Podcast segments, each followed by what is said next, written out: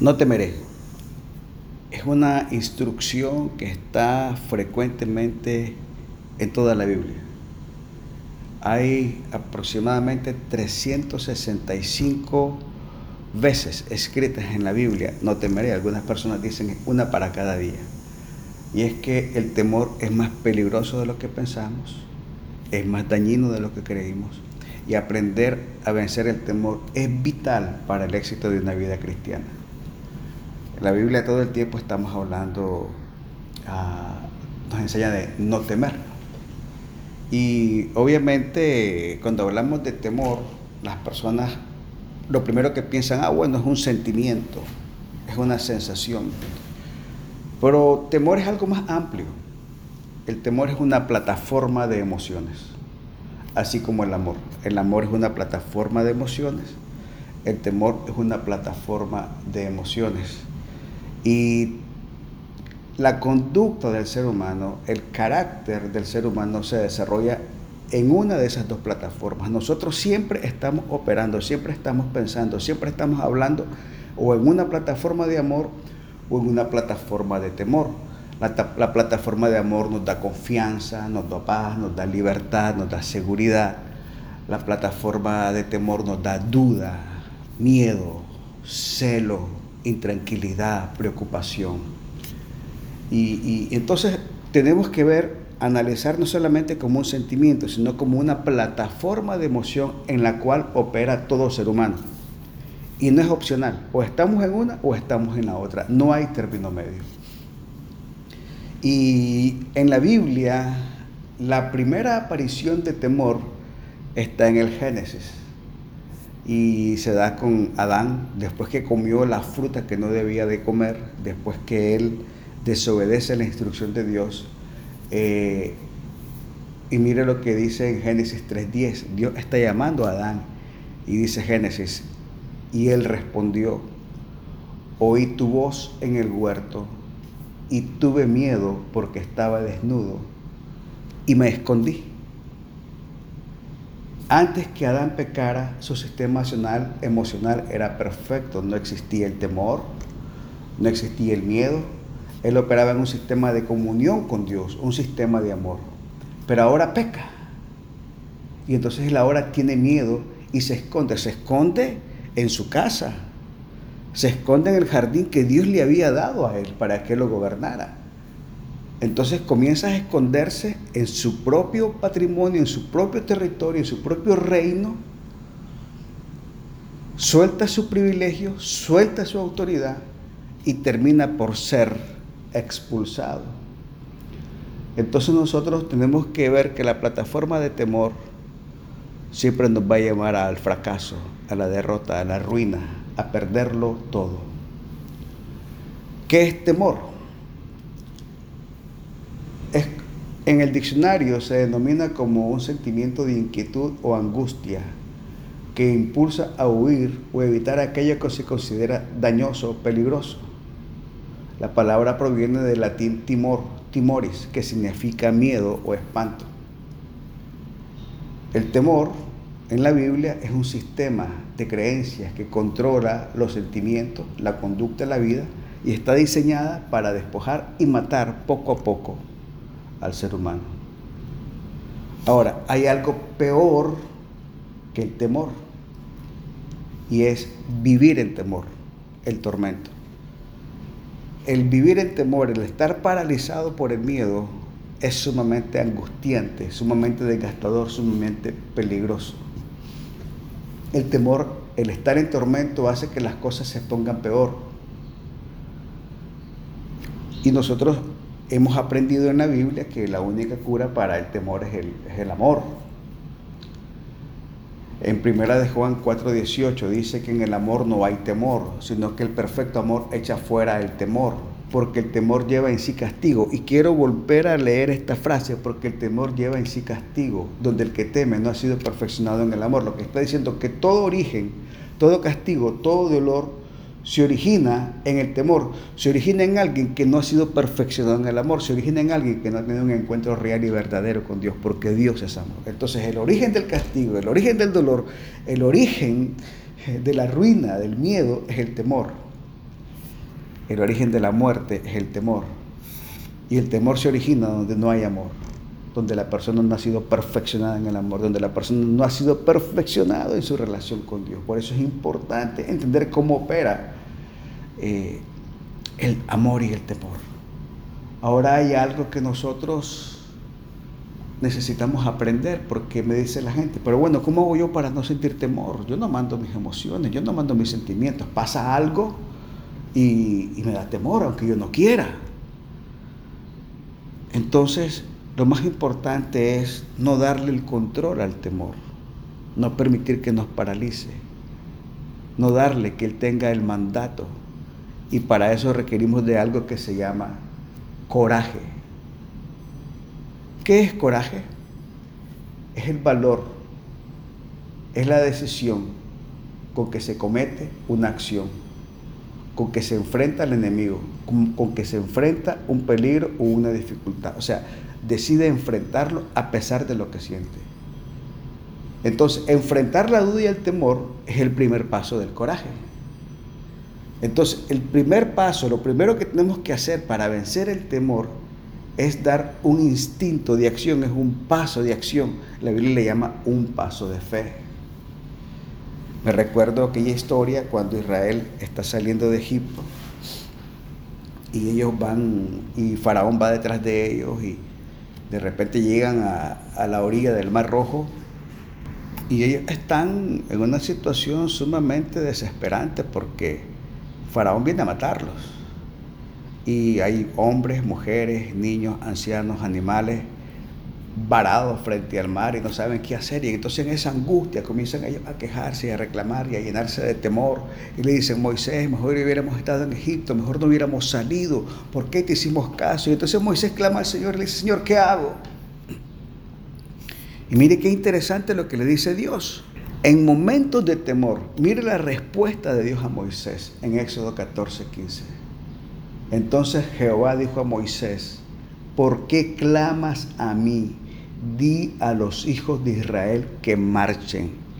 Le está diciendo, no tienes que seguirle dando rienda suelta al temor, no tienes que seguir quejándote. Comienza a avanzar, camina, marcha. Entonces, el primer paso para vencer el temor, camine, avance, marche, tome esa decisión. También recuerdo el caso de Josué. Ustedes conocen el caso de Josué, el sucesor de Moisés. A él se le da la responsabilidad cuando ya Moisés no está de dirigir el pueblo, toda la nación de Israel para conquistar la tierra prometida. Era una responsabilidad muy grande y Josué de manera natural tenía temor y nosotros podemos ver como en el versículo 4, perdón, en el capítulo 1, varias veces le, dicen a Josué, solamente que te esfuerces y seas valiente, no temas ni desmayes. Solamente que te esfuerces y seas valiente, no temas ni desmayes. Aún el pueblo, el pueblo se le acerca a Josué y le dice, Josué, como estuvimos con Moisés, vamos a estar contigo, te vamos a acompañar, te vamos a respaldar, solamente que te esfuerces y seas muy valiente. Aquí lo que estaba sucediendo es que las personas percibían el temor en Josué, percibían la inseguridad. Entonces aquí Dios le dice tres veces, cuatro veces, no temas ni desmayes, pero le da un consejo está en Josué 1.8 y le dice, nunca se apartará de tu boca este libro de la ley, sino que de día y de noche meditarás en él, para que guardes y hagas conforme a todo lo que en él está escrito, porque entonces harás prosperar tu camino y todo te saldrá bien. Entonces le está diciendo, ¿sabes qué? Aquí el secreto para sacar el temor de tu vida, para sacar el temor de tu alma, de tu mente, es meditar la palabra del Señor. Ahora, el propósito de meditar la palabra del Señor es que también la pongas en tu boca, que la hables y que la declares, porque el versículo comienza, nunca se apartará de tu boca este libro de la ley, sino que de día y de noche meditarás. O sea, el meditar es con un propósito, es después hablar, confesar, declarar lo que meditamos. Ese es el proceso con la palabra del Señor. Y eso nos lleva a entender en el original, la palabra meditar es la palabra hagá, que es el acto completo de meditar, es gemir, gruñir, pronunciar, declarar, reflexionar, idear, murmurar, imaginar, inventar, tramar, graficar. Es un ejercicio pleno, constante de, meditar, pensar, declarar y hablar la palabra del Señor todo el tiempo. Es un proceso permanente de escuchar la voz de Dios, meditarla, pensarla, declararla todo el tiempo vivir haciendo declaraciones proféticas en todo momento, en todo instante. Así que ese es el primer paso para sacar el temor, para no temer, para que el temor no siga despojando y dañando nuestra, nuestra casa y nuestra familia. Hay algunos textos de la Biblia que creo que son poderosos para sacar el temor de nuestra vida. Y uno está en Romanos 8:37. Dice, si antes en todas estas cosas somos más que vencedores por medio de aquel que nos amó. Lo que está diciendo que el amor de Dios es nuestra plataforma de victoria. El más que vencedor se comporta igual con tormenta o sin tormenta. Sabe que su victoria está garantizada aún antes del problema. Más que vencedor el Hijo de Dios, sabe que antes del problema Dios ya tiene su victoria planeada. Tiene la certeza que antes del problema su victoria está garantizada por Dios. En paz y quietud está nuestra victoria. Isaías 30:15. Porque así dijo Jehová el Señor, el Santo de Israel, en descanso y en reposo seréis salvos en quietud y confianza está vuestra fortaleza. La paz y la quietud es nuestra zona de poder. La paz y la quietud es nuestra zona de victoria. Solo la paz que Jesús puede dar. Entonces no permitamos que nada robe nuestra paz. ¿Y sabe qué? Tenemos que aprender a ver los desafíos como una oportunidad de bendición cuando una puerta grande de oportunidades se abre. Mire lo que dice Primera de Corintios 16, 9. Porque se me ha abierto puerta grande y eficaz, y muchos son los adversarios. Las dificultades son oportunidades.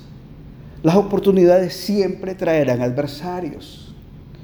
Entonces lo que sucede es que cuando viene el desafío, cuando viene el tropiezo, es porque una gran bendición está esperando, pero usted está en paz, porque su victoria está garantizada por medio de aquel que nos amó, Jesucristo. Él es la garantía de nuestra victoria. Así que no temeremos, no temeremos. Y termino con, con estos dos pasajes preciosos, preciosos del libro de Salmo. Está Salmo 27, 1 al 3, que dice, Jehová es mi luz y mi salvación. ¿De quién temeré? Jehová es la fortaleza de mi vida. ¿De quién he de atemorizarme? Cuando se juntaron contra mí los malignos, mis angustiadores y mis enemigos, para comer mis carnes, ellos tropezaron y cayeron. Aunque un ejército acampe contra mí, no temerá mi corazón. Aunque contra mí se levante guerra, yo estaré confiado. Salmos 118, versículo 6. Jehová está conmigo, no temeré lo que me pueda hacer el hombre. Así que no temeremos. No temeremos, el Señor está con nosotros, su Espíritu está con nosotros, su promesa es fiel, su promesa se cumplirá. Lo que Él dijo para usted y para su casa se cumplirá. Nada puede detener lo que Dios decretó. Cuando Dios dice que sí, nadie puede decir que no. Consumado es, hecho está. Lo que Dios hizo no puede ser detenido. Lo que Dios declaró es irrevocable. Así que paz. Tu milagro está en camino. Tu victoria está en camino. Tu sanidad está en camino. Todo ya está hecho en el nombre de Jesús. Paz. Dios te bendiga. Nos vemos pronto. Hasta luego.